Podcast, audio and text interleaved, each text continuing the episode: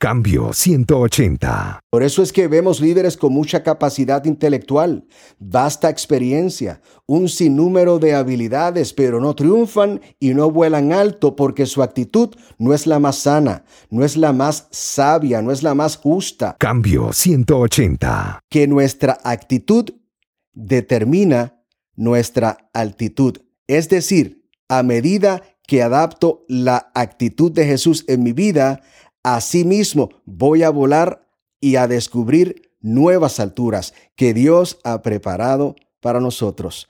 Cambio 180. Hola, ¿qué tal? Aquí Melvin Rivera Velázquez con otra edición del podcast Cambio 180. ¿Sabe lo que es un podcast? Un podcast es un programa de radio que usted descarga para escucharlo cuando quiere y como quiere. Le animo a suscribirse a nuestro podcast yendo a iTunes y allá desde iTunes se pueden suscribir, pero la manera más cómoda es suscribirse desde su teléfono celular con una aplicación para escuchar podcasts. Usted busca la palabra cambio 180 y desde allí le aparece el podcast, le da a la etiqueta suscribirse y todos los lunes a las 12 de la medianoche, hora del este de Estados Unidos, cuando publicamos el podcast, usted recibirá automáticamente en su teléfono celular el podcast para que lo escuche cuando quiere y como quiere. Esta semana vamos a conversar sobre la actitud. La actitud es la forma de actuar de una persona, el comportamiento que emplea un individuo para vivir la vida. Cuando justificamos a un amigo familiar por su comportamiento, por lo regular decimos, es su forma de ser. Esa forma de ser es producto de las actitudes. Algunos expertos definen la actitud de la siguiente forma, una predisposición aprendida para responder de un modo consistente a un objeto social. En la psicología se dice que las actitudes sirven para predecir las conductas. Las actitudes nos pueden ayudar o interferir con los sueños de Dios para el ministerio que nos ha dado y también para nuestras vidas. Hoy en el podcast Cambio 180 dialogamos con Jorge Coto, pastor de la Iglesia Cristiana Central Discípulos de Cristo en Coral Gables, Florida. Coto tiene una maestría en divinidad del Centro de Estudios Teológicos de la Florida.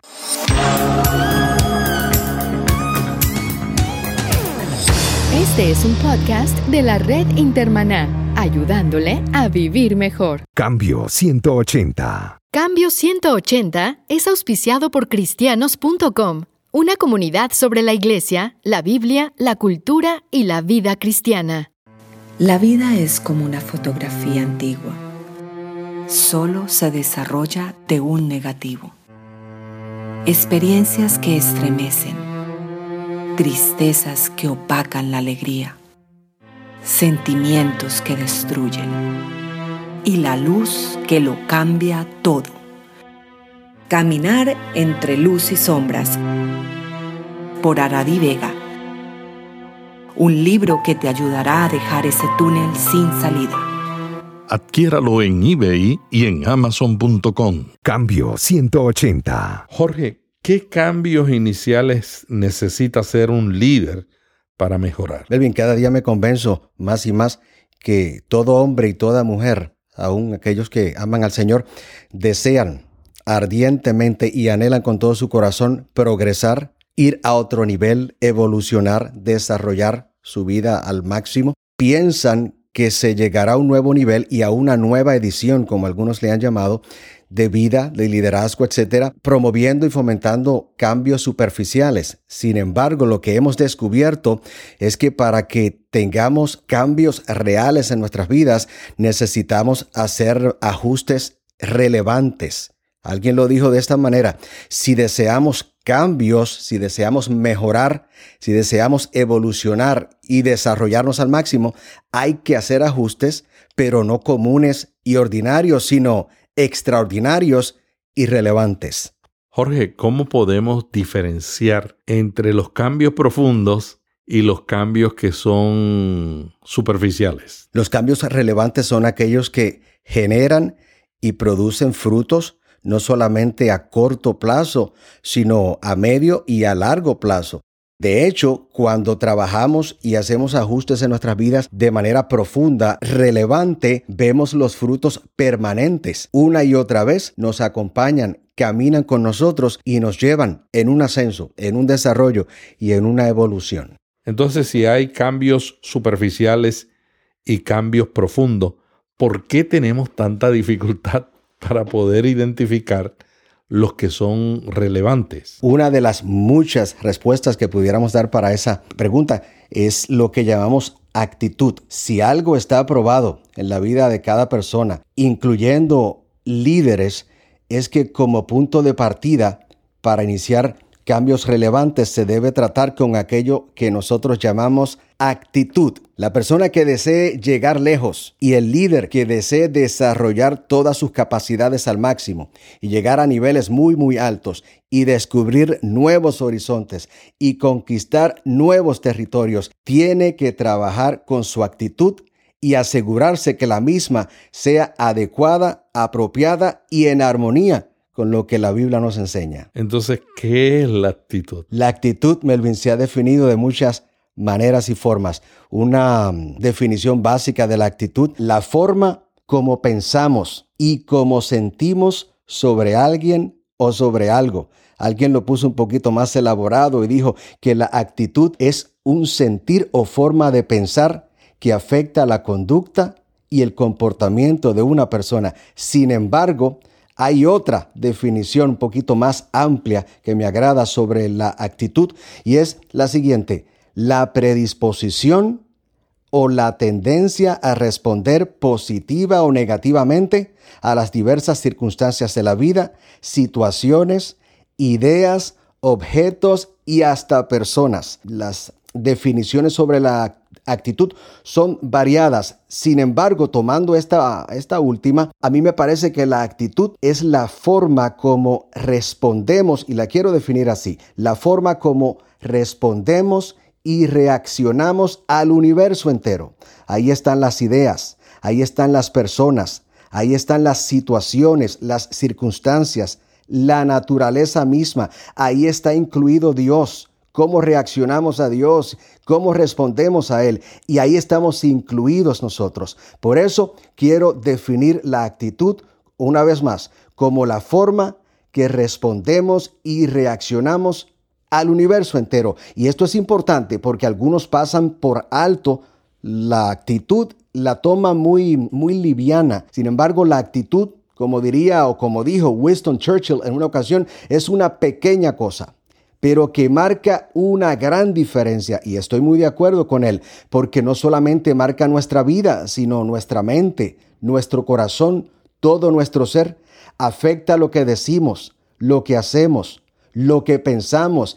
Impacta, Melvin, impacta nuestras relaciones con otras personas, nuestras relaciones con Dios y hasta la relación que tenemos con nosotros mismos. Así que la actitud es extremadamente importante a la hora de iniciar cambios que nos lleven a nuevos niveles, a un desarrollo pleno y a descubrir nuevos, nuevos horizontes.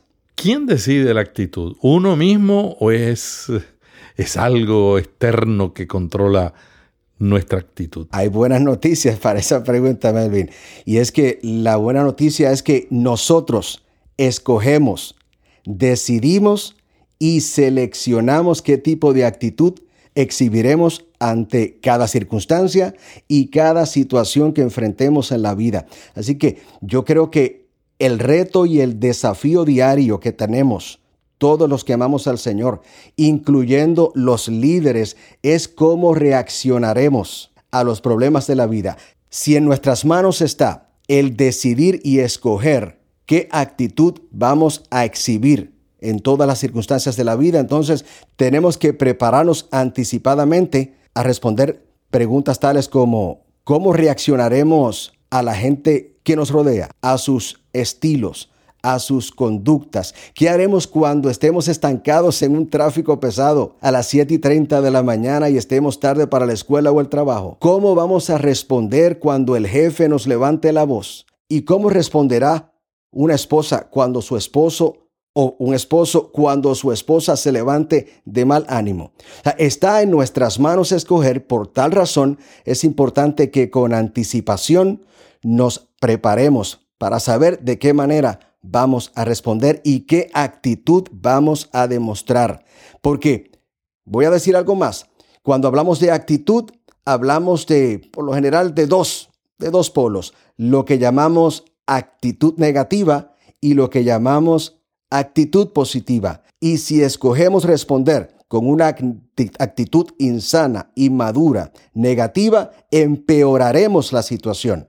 Pero si escogemos la actitud positiva, la sana, la madura, la justa, la profunda, entonces mejoraremos cualquier situación. Y hay muchos, muchos eh, ejemplos bíblicos para ilustrar este principio. Uno de ellos lo encontramos en el libro de Proverbios de Salomón capítulo 15, cuando Salomón dice, la respuesta, voy a decir aquí, la actitud amable calma el enojo. Y la respuesta, utilicemos una vez más la palabra actitud, la actitud grosera lo enciende más. Ahí está el principio muy bien ilustrado que ante una actitud negativa, si le añadimos un comportamiento negativo, empeoraremos la situación.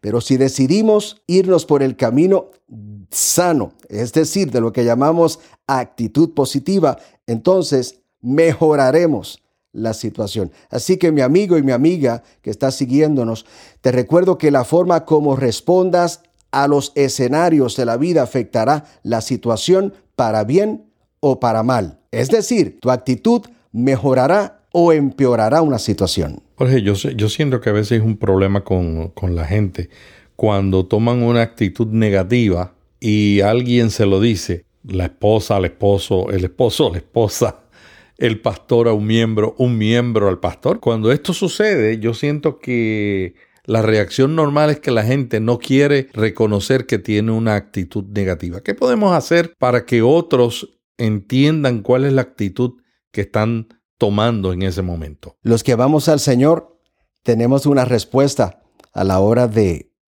de hablar de la actitud y decidir qué tipo de actitud adoptaremos en cualquier circunstancia, aún en las más complejas, en las más difíciles y en las más conflictivas. Y nos referimos o vamos al pasaje del capítulo 2 de la carta de Pablo a los filipenses, cuando Pablo lo dice con una sencillez extraordinaria, dice, a la hora de exhibir una actitud, y estoy parafraseando aquí a Pablo, dice, a la hora de exhibir una actitud, asegúrense que su actitud sea la misma que hubo en Cristo Jesús. Una vez más, cada vez que escojamos qué actitud vamos a demostrar o de qué manera reaccionaremos o responderemos a los distintos retos de la vida, hay que alinearse, como dice Pablo, con la actitud que exhibió Jesús.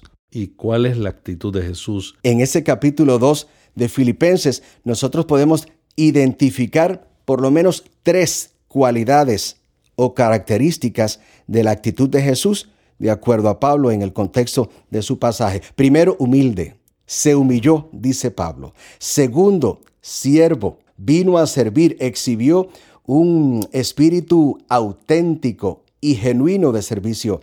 Tercero, obediente y sumiso se sometió a la voluntad del Padre. Ahora, nosotros, especialmente los que conocemos la Biblia, el Evangelio, los líderes, maestros, predicadores que conocen el Evangelio, saben que hay otras cualidades, otras características que descubrimos de la actitud, actitud de Jesús cuando leemos y estudiamos detenidamente el Evangelio. Mateo, Marcos, Lucas y Juan nos da un gran y un sinnúmero de cualidades y características de la actitud de Jesús. Por ejemplo, en las pruebas, ante los momentos difíciles, Jesús exhibió una actitud paciente. El sufrimiento lo enfrentó con esperanza. Ante el conflicto, respondió con sabiduría, y cuando vio el dolor ajeno, fue compasivo. Pero aún más, de Jesús se dice en el Evangelio que en medio de la persecución reaccionó con coraje, valor y determinación. Recibió la bendición divina con un espíritu humilde. Al trato cruel y hostil lo neutralizó con una actitud amorosa. A la injusticia la contrarrestó con un espíritu justo y noble. A sus enemigos les ofreció perdón y al ser traicionado actuó con lealtad y fidelidad. Esa fue la actitud que nos modeló el Maestro y esa es la actitud que aquellos que le aman están llamados a copiar.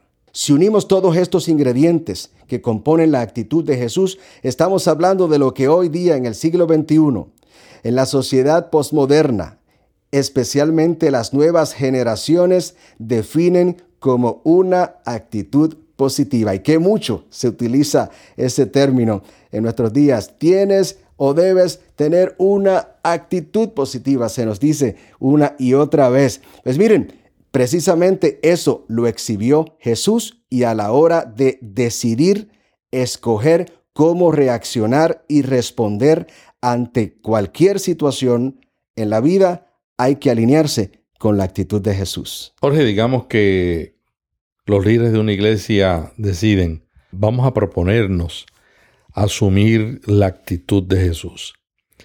¿Cuál es el beneficio que un líder tiene al tomar esta decisión? Pregunta extraordinaria, porque sí, hay unas repercusiones, unas consecuencias. Cuando decidimos, escogemos y seleccionamos la actitud de Cristo, cuando tomamos la decisión de responder y reaccionar a la vida con la misma actitud de Jesús, seremos entonces capaces de descubrir un sinnúmero de extraordinarias bendiciones. Pero lo voy a simplificar de esta manera.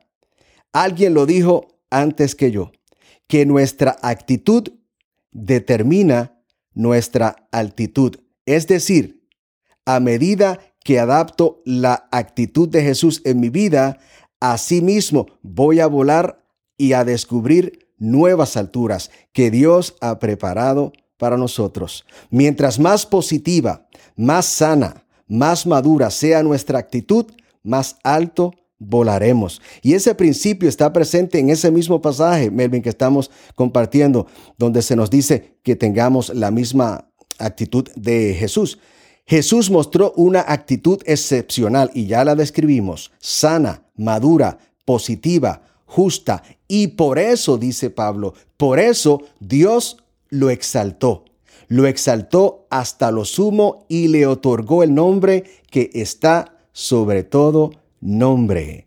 La obediencia de Jesús, la sumisión de Jesús, su espíritu de servicio, logró que Dios el Padre lo exaltara y se cumplió en esa vida de en la vida de Jesús se cumple lo que acabo de decir, el principio de que nuestra actitud determina nuestra altitud. Jesús fue elevado, fue ubicado en un lugar especial, en lo alto. No hay un lugar más alto que el lugar en que Jesús está ubicado en este momento y un nombre que está sobre todo nombre, porque su actitud hizo o impulsó a Dios a que lo elevara a lo sumo. Y tratemos de aplicar esto a cualquier área de nuestro ser.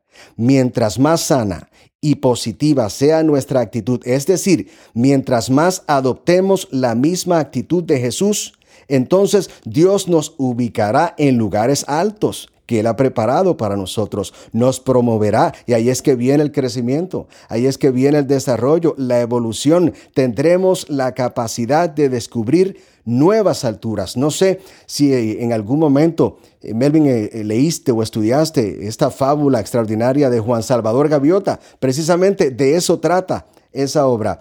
De una gaviota que está volando con todas sus compañeras en un primer nivel. Pero un día dijo, tiene que haber otro nivel, tiene que haber otras dimensiones, tiene que haber algo más alto. Y se dispuso a, volar.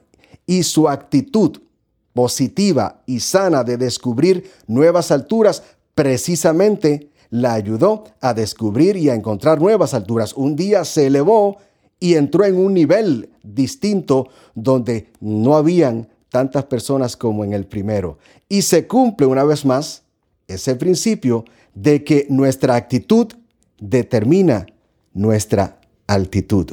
Es decir, que si nosotros tenemos la actitud correcta, la actitud positiva y estamos caminando de la mano de Dios, podemos llegar a donde no podríamos. Ocurrió con Jesús y es lo que Dios hace con todos aquellos que adoptan y asumen la misma actitud de Jesús hay un elemento adicional en este contexto y es que en ocasiones, y le ocurre especialmente a los líderes, creen que el talento, que la habilidad, que la experiencia, que las capacidades humanas los llevarán a nuevas alturas. Y lo cierto es que el talento, la habilidad, las destrezas juegan un papel importantísimo en cada ser humano, en cada seguidor de Jesús y en cada líder de la iglesia. Pero el talento no es suficiente. Por eso es que vemos líderes con mucha capacidad intelectual, vasta experiencia, un sinnúmero de habilidades, pero no triunfan y no vuelan alto porque su actitud no es la más sana,